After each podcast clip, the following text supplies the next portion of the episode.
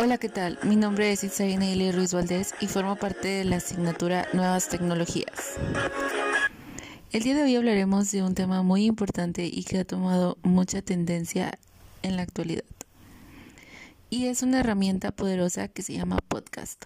Seguramente muchos hemos escuchado hablar de ella. Concepto número uno, ¿qué es un podcast? Bueno, los orígenes de los podcasts los encontramos en el año 2000 con el surgimiento de las primeras ideas de sindicación en la red. Concretamente fue Dave Wiener quien diseñó en este periodo un programa de sindicación y realizó las primeras pruebas MP3 en radio. Es un archivo de audio que aborda diversas temáticas y generalmente sigue una estructura planificada.